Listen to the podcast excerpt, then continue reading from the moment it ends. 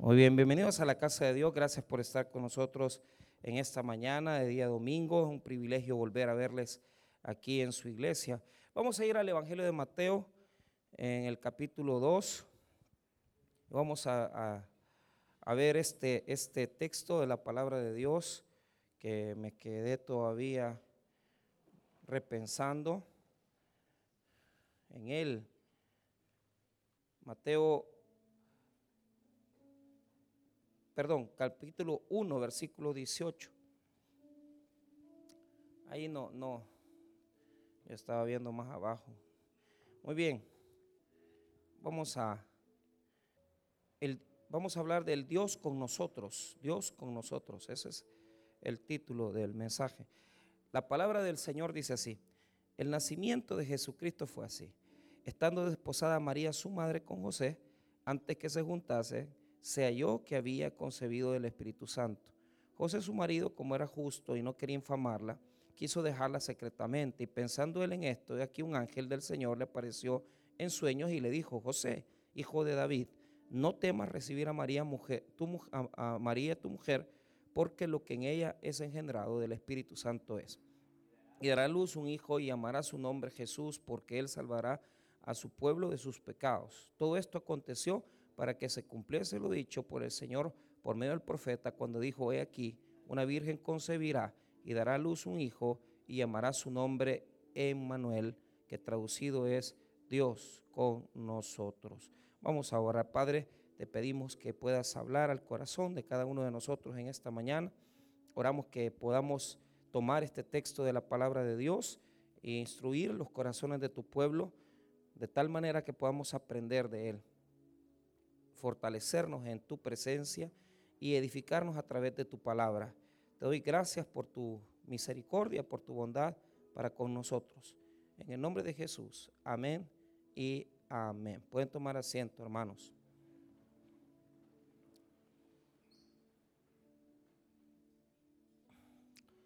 Muy bien.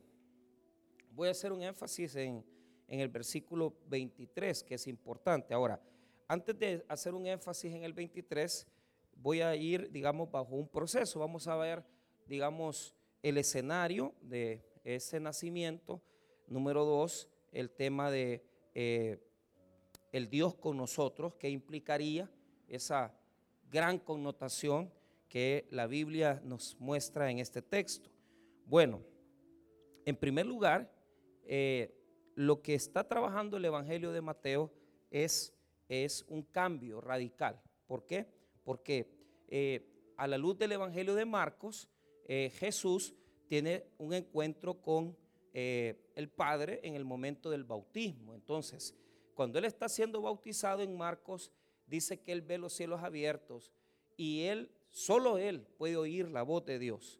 Y es ahí donde el, el Espíritu Santo lo comienza a ministrar para cumplir una obra que va a ser el hecho de eh, predicar en su ministerio eh, público, ¿verdad? Entonces, ahora, Marcos no tiene, como lo he explicado anteriores veces, la enseñanza, digamos, la instrucción del nacimiento. ¿Por qué?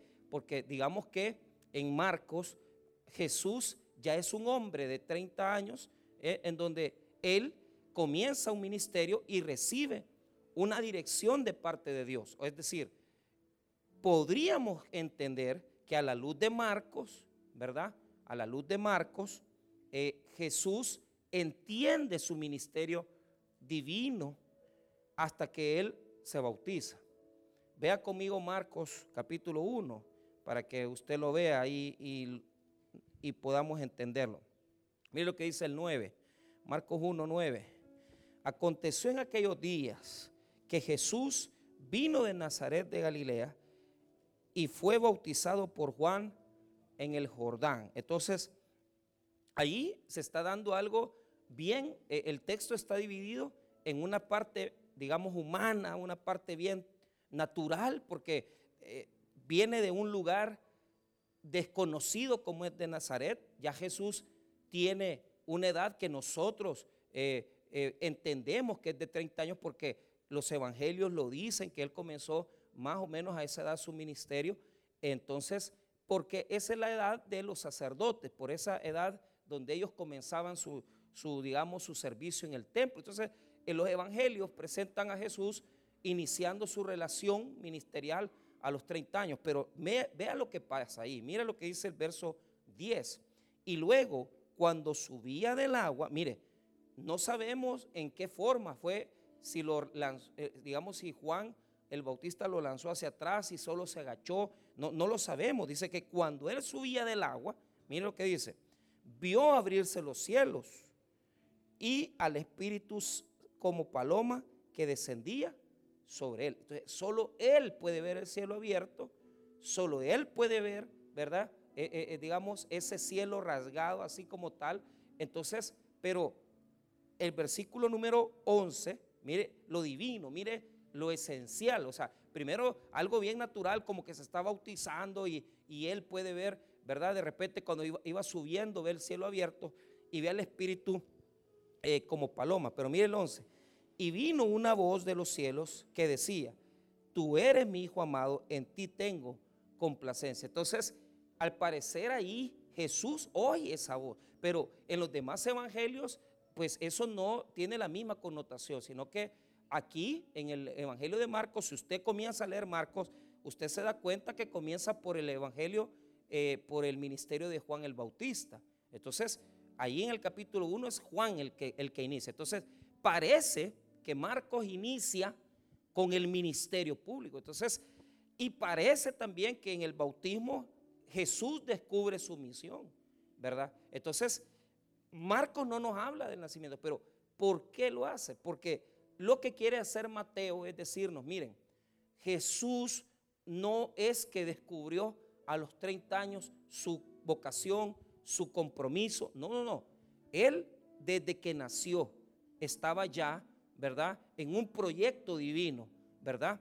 Desde que nació, él ya tenía, óigame bien, él ya tenía una misión, un proyecto, y es que es este niño que había que nacer, es divino, es un ser divino. Entonces, nosotros, hermanos, tenemos que ver esas diferencias en los evangelios porque los evangelios tienen un progreso. Entonces, si yo eh, no leyera, si digamos, tuviera, no tuviera Mark, Mateo y no tuviera Lucas, yo entendería que Jesús comenzó su ministerio cuando él se fue a bautizar.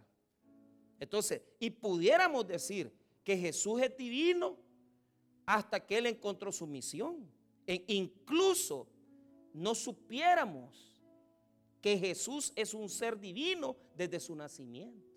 Entonces, eso es, eso es trascendental, grande para nosotros. ¿Por qué? Porque, porque podemos nosotros cometer ese error de disminuir, óyeme bien, el poder, disminuir la capacidad divina de Jesús. Y otro error peor, que es quitarle a Jesús su humanidad. Porque hay personas que, imagínate, yo comienzo a decir, no, es que Jesús a, los 30 años que encontró que él era, él era Dios. Entonces, ¿qué estoy haciendo? Estoy primero diciendo una herejía. Eso es una herejía. Porque Jesús no es, no es, no es divino desde los 30 años. Jesús es divino desde que nació. Pero más allá, en el Evangelio de Juan, dice que Él era el verbo y el verbo era con Dios y Él era Dios.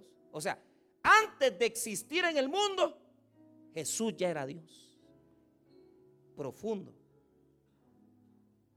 Trascendente.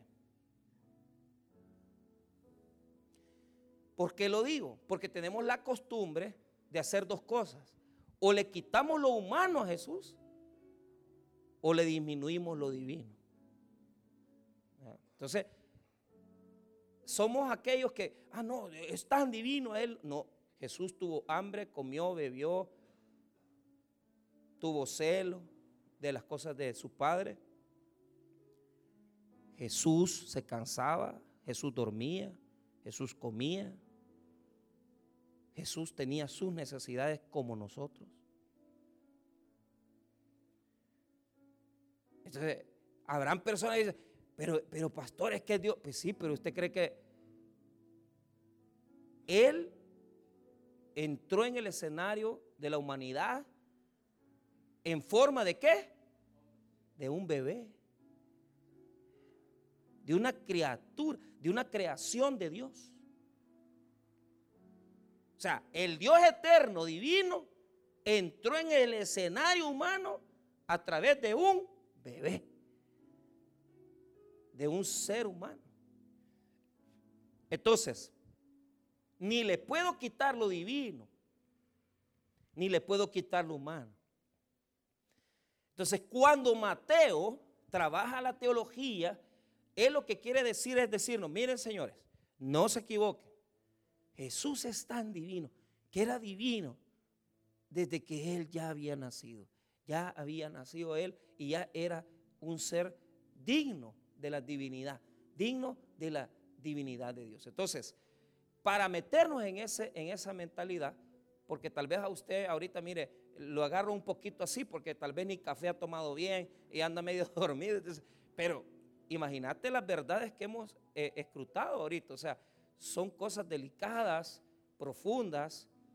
O sea, imagínate el Logos que estaba con Dios, entró a la humanidad por medio de una criatura de pañales que hacía sus necesidades, que había que asearlo. Pero ese es Dios. Ese es Dios.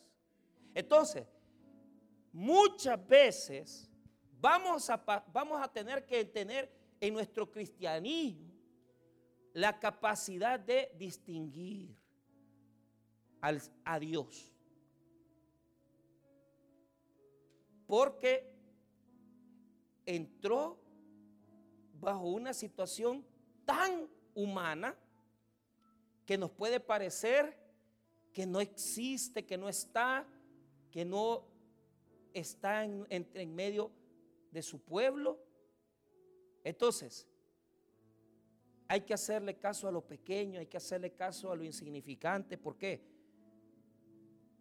Porque puede ser que tenemos nuestros ojos tan lejos en lo divino, tan lejos en el cielo. Porque si yo le digo a usted, ¿dónde está Dios? Y todo el mundo en el cielo. Y pues sí, pero ese Dios celestial, ¿qué? ¿Cómo lo bajo?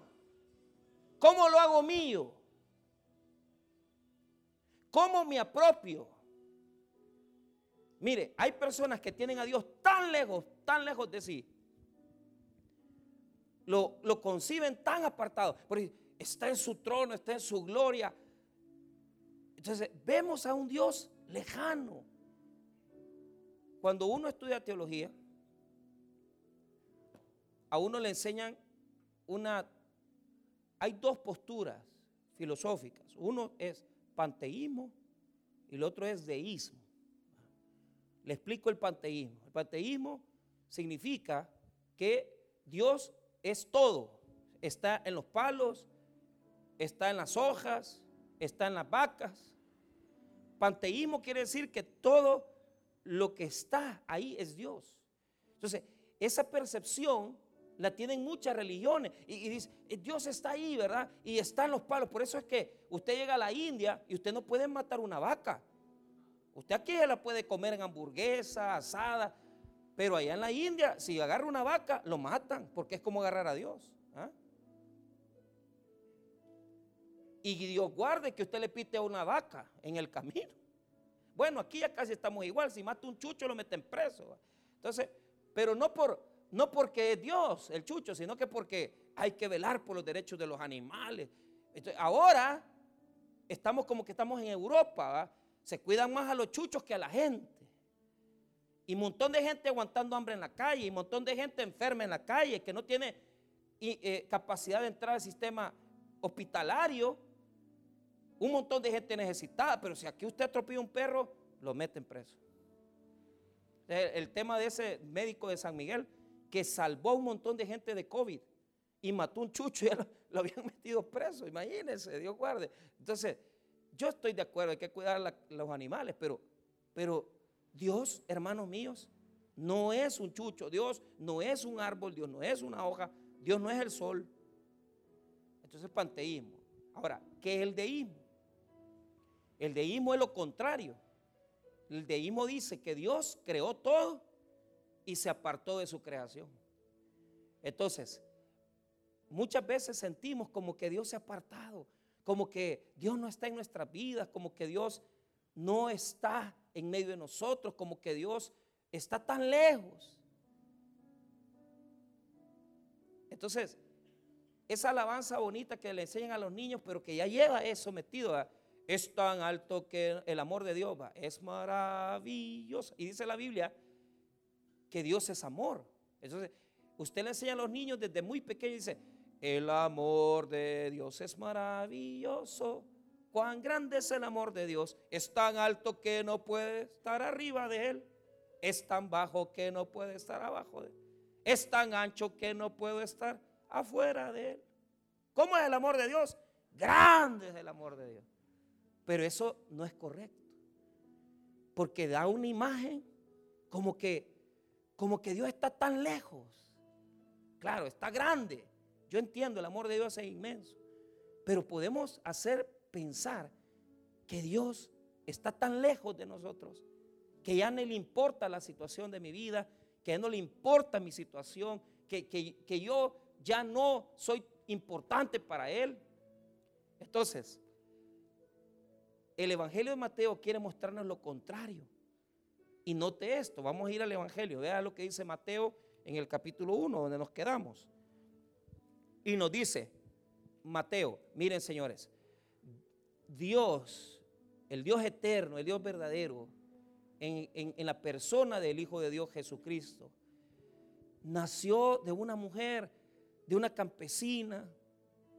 O sea, óigame bien, Dios está en situaciones ordinarias.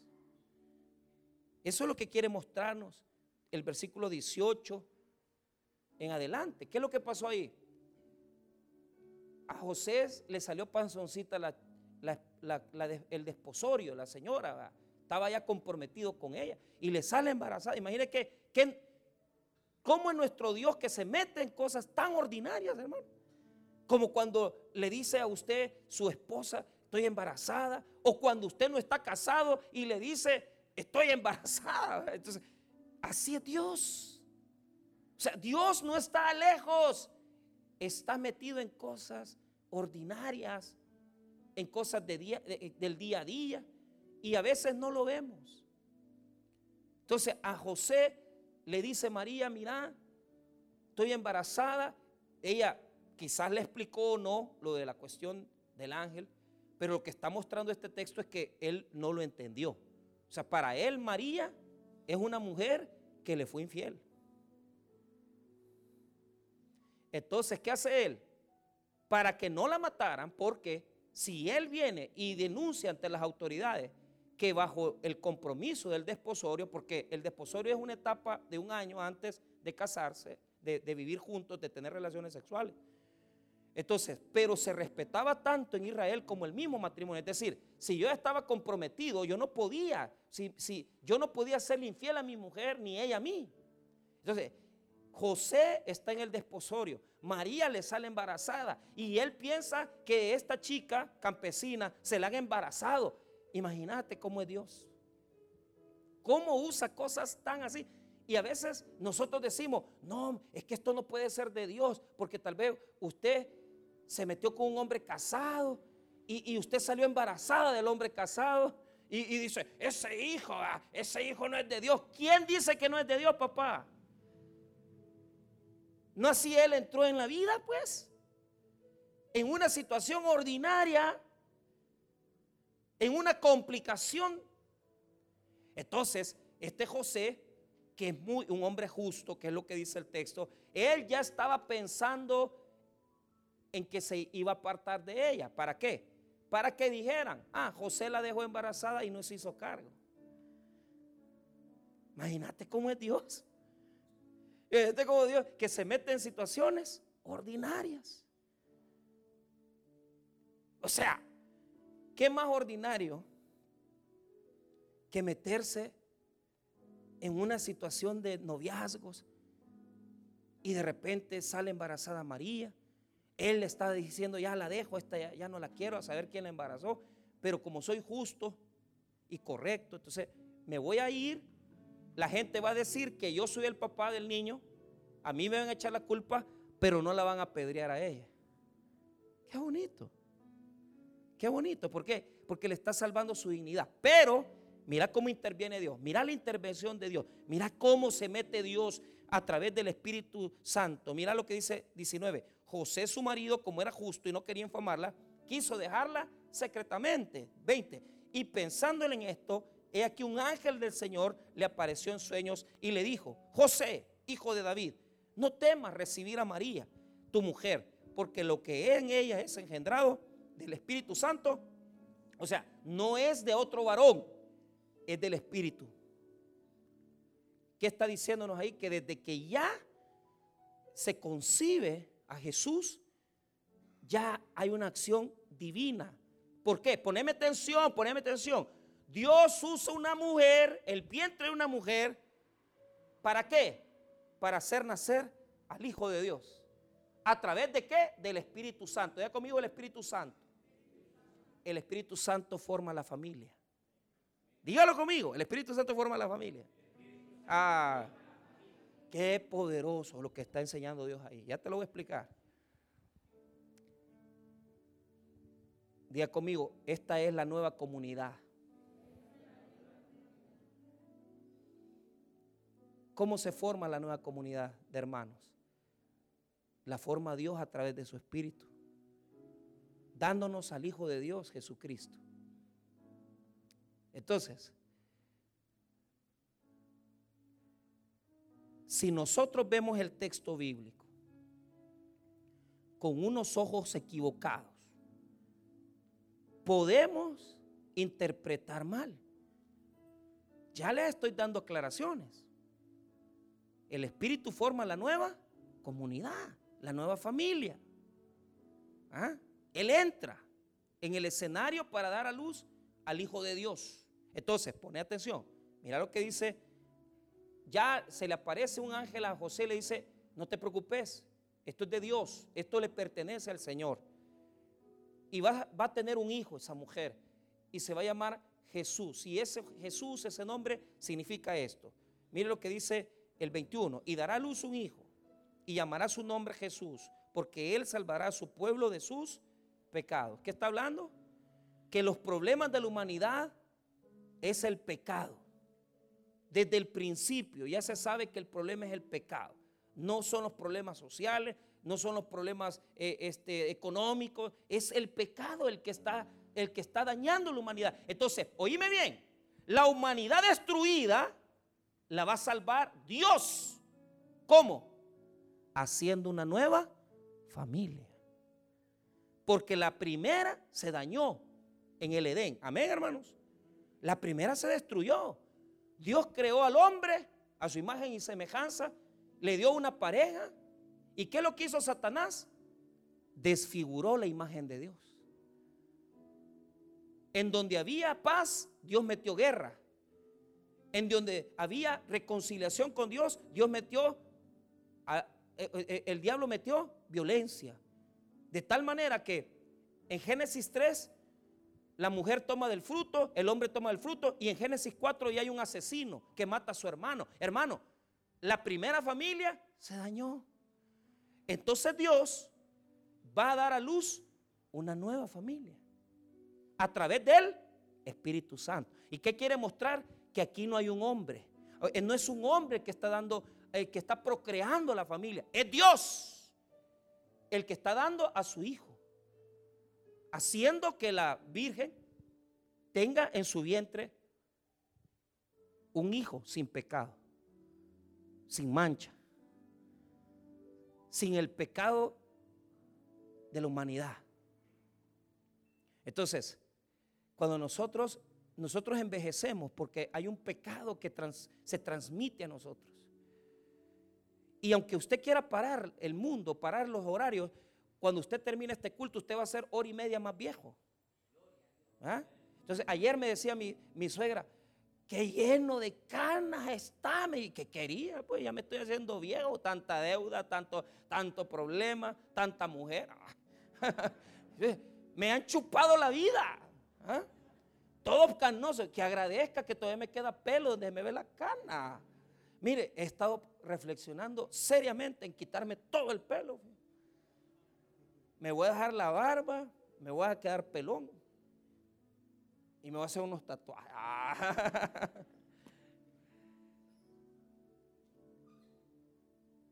¿Cómo se deteriora la imagen de Dios? ¿Sí? Por el pecado. ¿Sí, hermanos? El, el, texto dice, el pecado deterioró, pero ahora Dios está haciendo algo nuevo. ¿Y qué es algo nuevo? Está entrando en la escena del mundo por una familia, le está dando a Jesús, el Hijo de Dios, ¿Para qué? Mire lo que dice el versículo 22.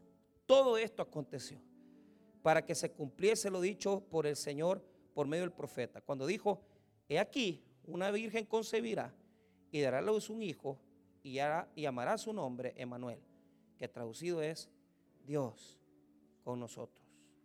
Ahí está. Había una profecía en el Antiguo Testamento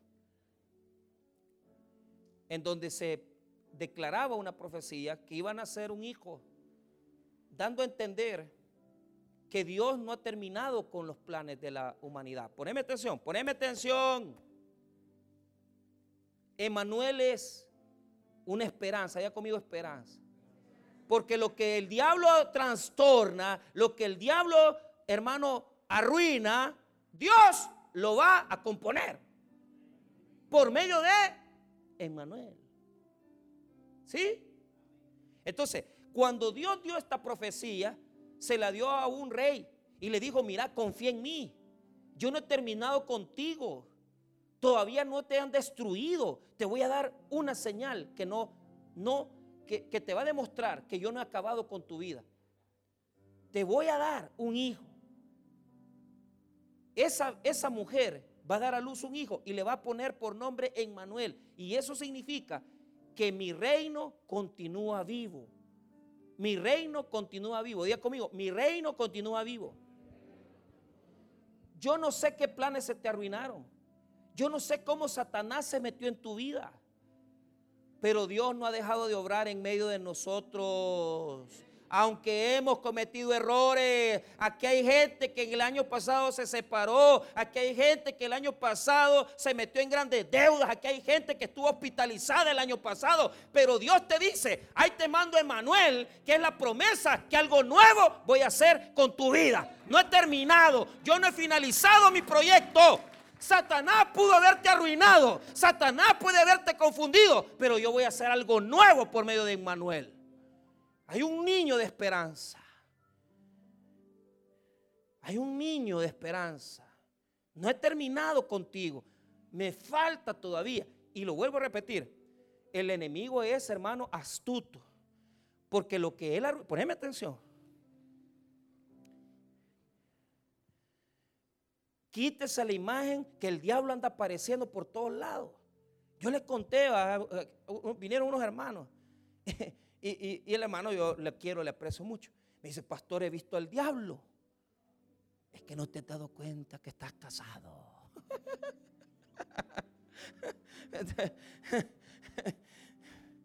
con, una señora, pero tenés una suegra también. Entonces, pero venía hablando del diablo cachudo, rojo. Eso no existe, hombre. Eso es invento. El diablo no se le anda apareciendo a la gente. ¿Qué es lo que es el diablo? Diga conmigo. Arruina el propósito.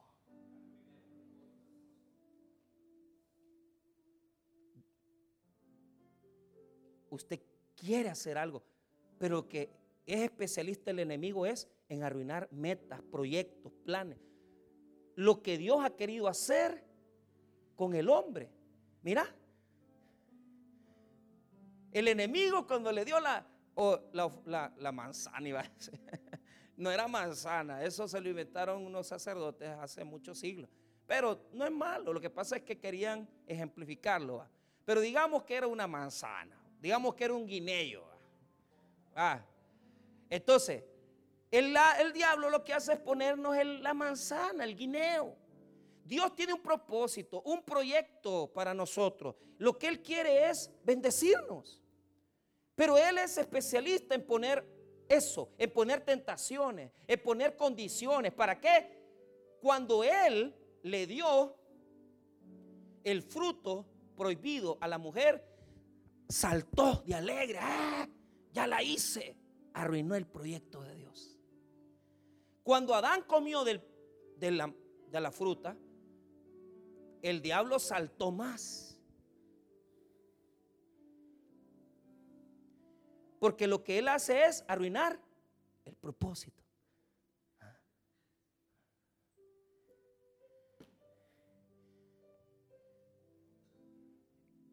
Cuando Jesús vivió en este mundo, hizo que las autoridades romanas procesaran a Jesús por sedición, por un delito político. Entonces, cuando, cuando Satanás vio que a Jesús lo dejaron solo los apóstoles, ah, ya lo hicimos, voy a matar a Jesús, dijo. Cuando vio que le procesaban y le pusieron la condena de muerte, crucifixión, el Satanás saltaba de alegría y dice, ah, mira, te invito a que veas la pasión. Cuando estaban crucificando a Jesús, el diablo aparece en los brazos de una mujer, en un bebé horrible, que veía cómo estaba muriendo Jesús. Ese es el diablo. ¿Qué es lo que es el diablo? Se alegra cuando una jovencita sale embarazada. ¡Ah! Le arruiné el propósito. Cuando un joven deja los estudios, ¡ah! Aplaude.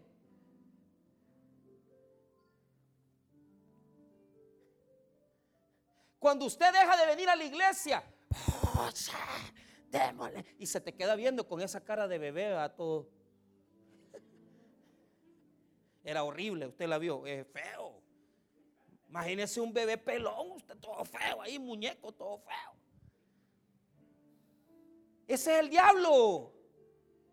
Que cuando ve que usted y yo cometemos errores, ¡ah! ya hice que el pastor dejara el ministerio, le metió una chica, se enamoró de ella, le hice pedazos el ministerio. Le hice pedazos su familia. Le hice pedazos su vida.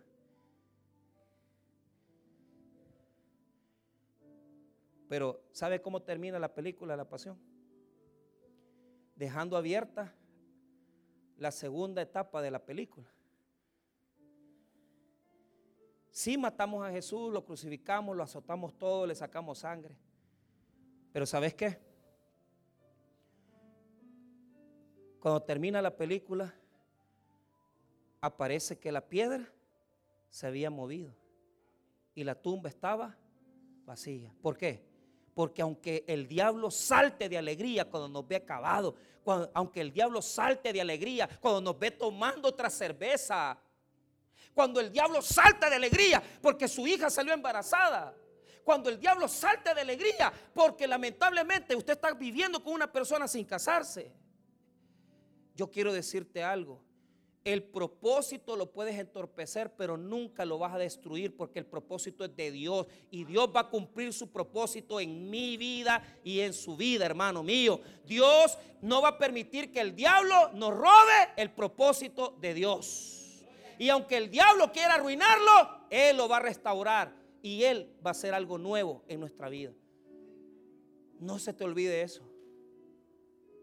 Él puede saltar de alegría él puede aplaudir, ah, ya la hice. Diablo, no te, diablo, no saltes. Jesús resucitó al tercer día. En Génesis, pudiste meterle gol a Adán y a Eva, pero en el mismo Génesis 3 dice que hay una promesa de parte de Dios. La simiente la, de la mujer te herirá en la cabeza y tú le herirás en el calcañal. ¿Qué quiere decir eso? Que el diablo siempre nos va a estar picando aquí, ¿ve? El diablo siempre nos va a estar picando el tobillo. El diablo siempre nos va a estar tratando de jalar hacia atrás. El diablo siempre va a estar tratando de retroceder. Pero no se te olvide que la simiente de la mujer es Jesucristo y Jesucristo va a herir al diablo en la cabeza por completo. El poder del diablo no tiene poder sobre usted porque usted es hijo de Dios. Aunque Él nos quiera seguir picando, yo voy a salir victorioso porque yo tengo a Cristo conmigo y el propósito de Dios no se va a perder en mi vida. Pastor, pero salí embarazada, no se preocupe. Dios ya tiene un plan para eso. A Dios no lo vas a sorprender con un embarazo. Pastor, pero yo hice pedazos mi familia, me separé, cometiste un gran error, la vas a pagar. Vas a pagar consecuencias. Pero te voy a decir esto. Dios todavía tiene propósito contigo. Pastor, soy un predicador, me metí en faldas, me metí a robar, destruí mi ministerio, la iglesia se me fue abajo porque fui un adúltero. No te preocupes la sangre de Cristo tiene poder para poder borrar los pecados del mundo. Y nada es más poderoso en este mundo que el perdón de Dios. Hay un Emmanuel para nosotros. Hay una esperanza para nosotros. El enemigo destruyó la primera familia. Amén. Pero ahora Dios va a hacer una nueva. Va a restaurar. Amén, hermanos. Ahora, ¿cómo lo vemos? ¿Cómo vemos la restauración de Dios en Emmanuel? Note esto. Nadie, nadie se fijaba en el niño. Nadie se fijaba en el niño. ¿Por qué? Porque nadie se percató que ahí estaba Dios. Entonces, Usted dirá, pastor, ¿cómo yo recupero el rumbo de mi vida? ¿Cómo yo recupero el rumbo de mi, de mi propósito? Bueno, es una pregunta grande, pero te la voy a tratar de responder. Te la voy a tratar de responder. Cerramos. ¿Cómo? Fíjate que Jesús nadie veía lo que él era. Porque lo veían con los ojos terrenales, humanos. No lo veían como Dios. Y yo quiero decirte esto. Él tuvo tremendos problemas por eso. ¿Por qué? Porque primero, los primeros que lo acusaron de no ser hijo de Dios eran los fariseos. Si usted va conmigo a Juan 8, mira qué dice. No, vos no sos Emmanuel.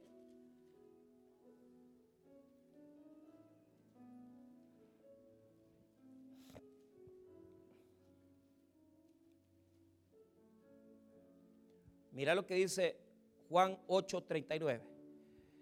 Respondieron y le dijeron, nuestro padre es Abraham. Jesús les dijo, si fueseis hijos de Abraham, las obras de Abraham haríais. Pero ahora procuráis matarme a mí, hombre que os he hablado la verdad, la cual he oído de Dios. No hizo, eh, he oído de Dios. No hizo esto Abraham. Vosotros hacéis las obras de vuestro padre. Punto y seguido. Entonces le dijeron, nosotros no somos nacidos de fornicación, un padre tenemos que es Dios. Entonces, poneme atención. Los primeros que le dijeron, vos no sos hijo de Dios, son los fariseos. ¿Sabes qué le están diciendo aquí? Le están diciendo que él no es hijo de Dios, que él es hijo de fornicación. Oiga, lo primero que surgió en los primeros dos siglos de la iglesia es decir que Jesús era hijo de un soldado llamado Ben Pantera. Y eso lo, respaldan todas las investigaciones del Jesús histórico, John P. Meyer, incluso en el libro de Berkeley está.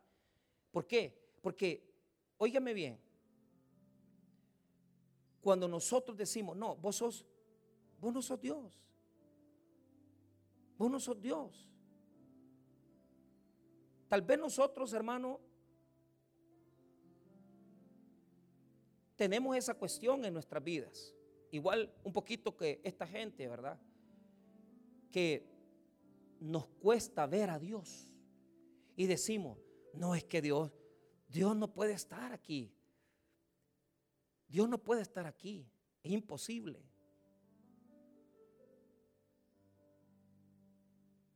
¿Y cuál es el punto? Ellos no veían eso.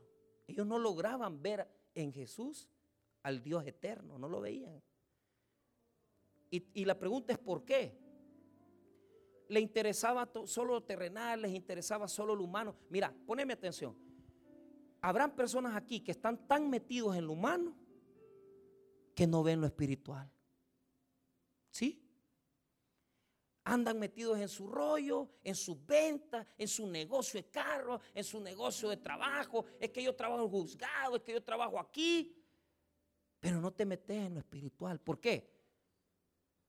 No te has dado cuenta que Dios está en medio de nosotros.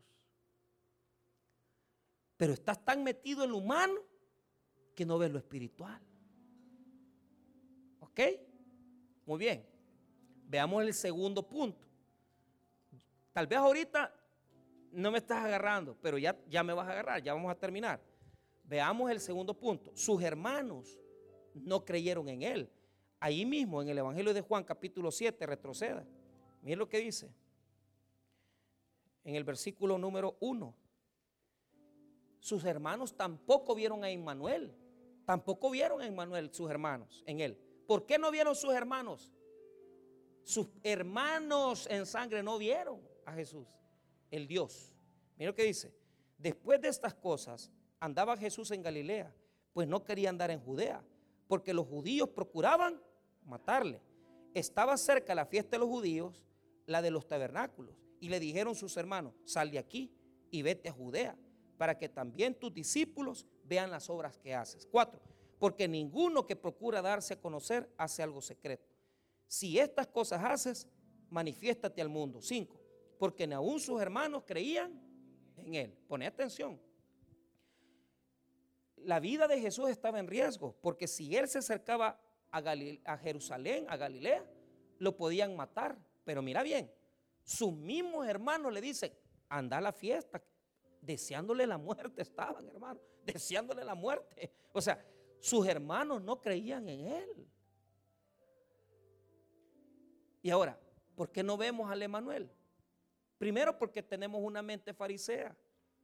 Nos importa solo lo humano, solo lo terreno. No vemos lo espiritual. Ahora, la segunda, ¿por qué no vemos a Emmanuel? No vemos a Emmanuel, al Dios con nosotros. ¿Por qué? ¿Por qué? Al revés. Estamos tan metidos en las cosas de Dios.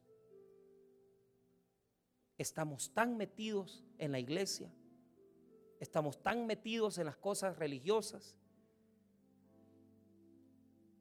que ni tan siquiera tenemos tiempo para orar, que ni tan siquiera tenemos tiempo para leer la Biblia. Yo le digo, hermano, yo, yo pasé por eso. Yo trabajé cuatro años en el, en el tabernáculo central y daba consejería todos los días, trabajaba con los pastores, pero lo que menos hacía era leer la Biblia. Y hay mucha gente que pasa metida en las cosas de Dios, pero no ven a Dios. No ven a Dios. No ven a Dios. Se apartan de Dios. Y, y tal vez usted pasa en la iglesia y viene a los cultos. Sí, pero usted viene al culto, pero usted no tiene intimidad con Dios. Usted no ora en su cuarto, usted no ayuna, usted no, no, hermano, no lee la Biblia todos los días. Y usted está bien separado de él. Usted no tiene intimidad. ¿Qué pasaba con los hermanos de Jesús? Lo veían todos los días. Y como lo veían todos los días, dijeron, no, este no es Dios. ¿Cómo va a ser Dios con nosotros? Si este yo lo he visto desde chiquitito, si me robaba los carros, jugaba conmigo tierra, ¿cómo va a ser Dios? Hay mucha gente dentro de la iglesia que ocupa la iglesia para seguir pecando. ¿Y sabe qué? No estamos muy diferentes que los hermanos de Jesús. No vemos a Dios. Entonces, pastor, dígame cómo yo tengo que ver a Dios en la, en la iglesia y en la familia. Ahora cerramos. Vea lo que dice Mateo 25, 37. Ahí está.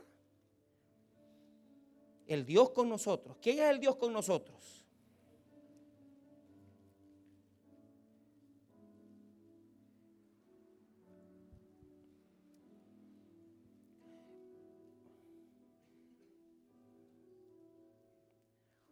Vea lo que dice el 35 para comenzar. Porque tuve hambre y me, y me, disteis de comer. Tuve sed y me disteis de beber. Fui forastero y me, y me recogiste. Estuve desnudo y me cubriste. Enfermo y me visitaste en la cárcel. Y vinisteis a mí. Entonces los justos le responderán diciendo, Señor, cuando te vimos hambriento y te sustentamos, o sediento y te dimos de beber, y cuando te vimos forastero y te recogimos, o desnudo y te cubrimos, o cuando te vimos enfermo en la cárcel y vinimos a ti.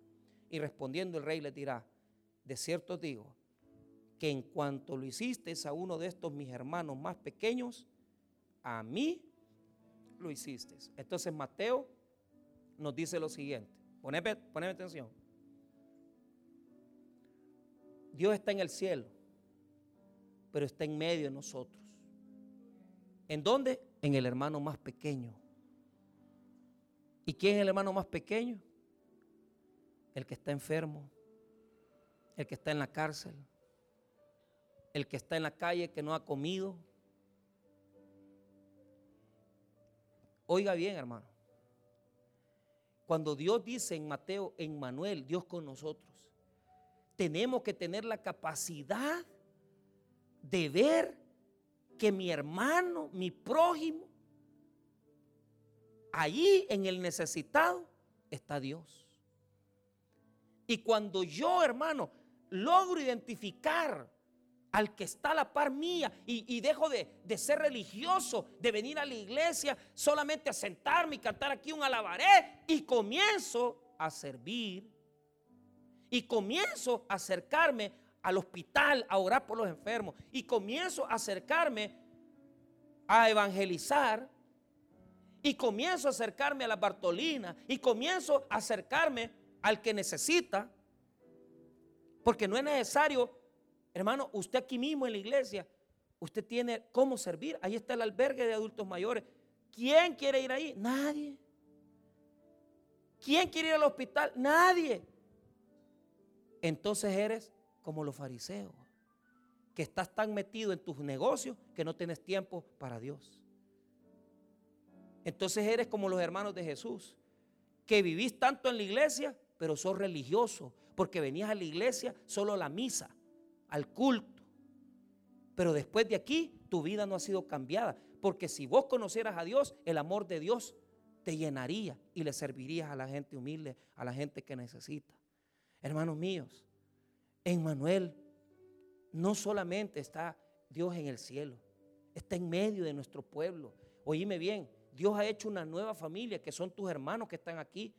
Habemos hermanos aquí que ni tan siquiera podemos servirle a la gente que está con nosotros. ¿Cuántas veces se necesitan hermanitos que puedan servir en los ministerios de la iglesia como pan y chocolate y le dar un pancito con café, con chocolate a la gente pobre? Nadie lo quiere ir a hacer, nadie.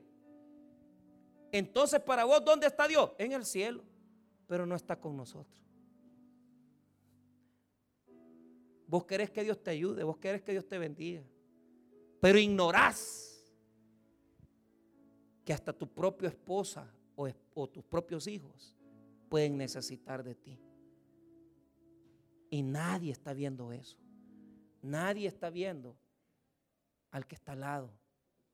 Yo les digo, hermano, con todo cariño, si usted quiere construir en este año algo grande, algo diferente, óigame bien lo que va a hacer. Abra los ojos y vea vea la necesidad, vea en la misma iglesia los problemas que vivimos, vea hermano la cantidad de gente que no, que necesita que alguien se acerque a ellos. Ahí está el hospital. Nadie quiere hacerse cargo de ese ministerio.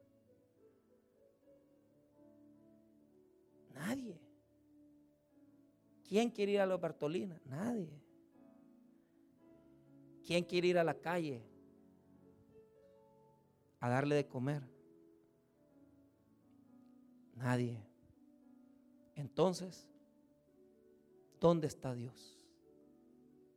Qué fácil es decir, a Cristo lo tengo en mi corazón. No, a Cristo lo tenés a la par en tu hermano, que te necesita, que lo puedes llevar al hospital, que le puedes dar un plato de comida, que lo puedes llevar a su casa después del culto. ¿Y entonces en qué estamos?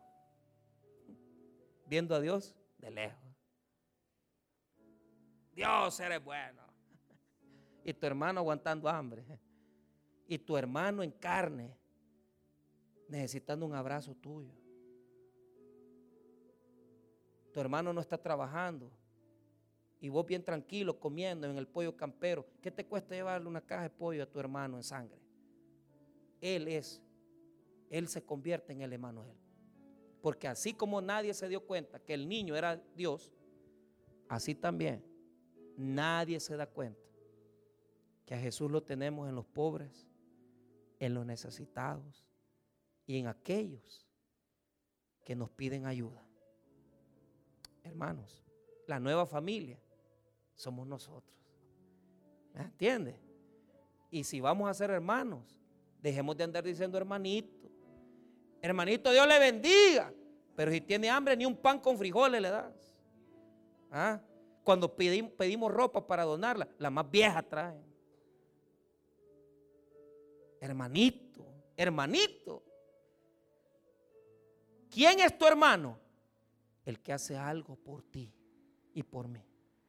Entonces, hermanos, el Espíritu Santo ha formado una nueva familia. Comencemos a ver a Emmanuel y comencemos a restaurar lo que el diablo destruyó. ¿Qué destruyó el diablo? La primera familia. ¿Y qué es lo que restauró Dios?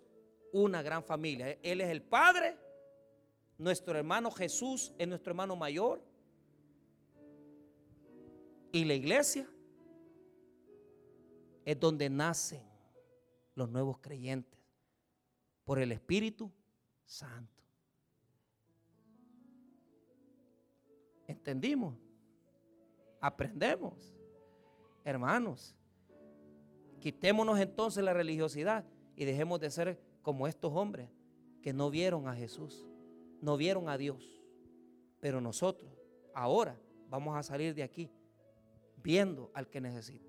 Y si usted puede hacer algo en esta semana por alguien, hágalo. Y si usted puede venir a la iglesia a servir, sirva. ¿Por qué? Porque esta es la nueva familia. Un padre, un hermano mayor y una familia que es la iglesia de Dios. Y un espíritu que hace nacer nuevos creyentes. Esta es la familia de Dios. Y el Emmanuel está en medio de nosotros. Vamos a orar, hermanos.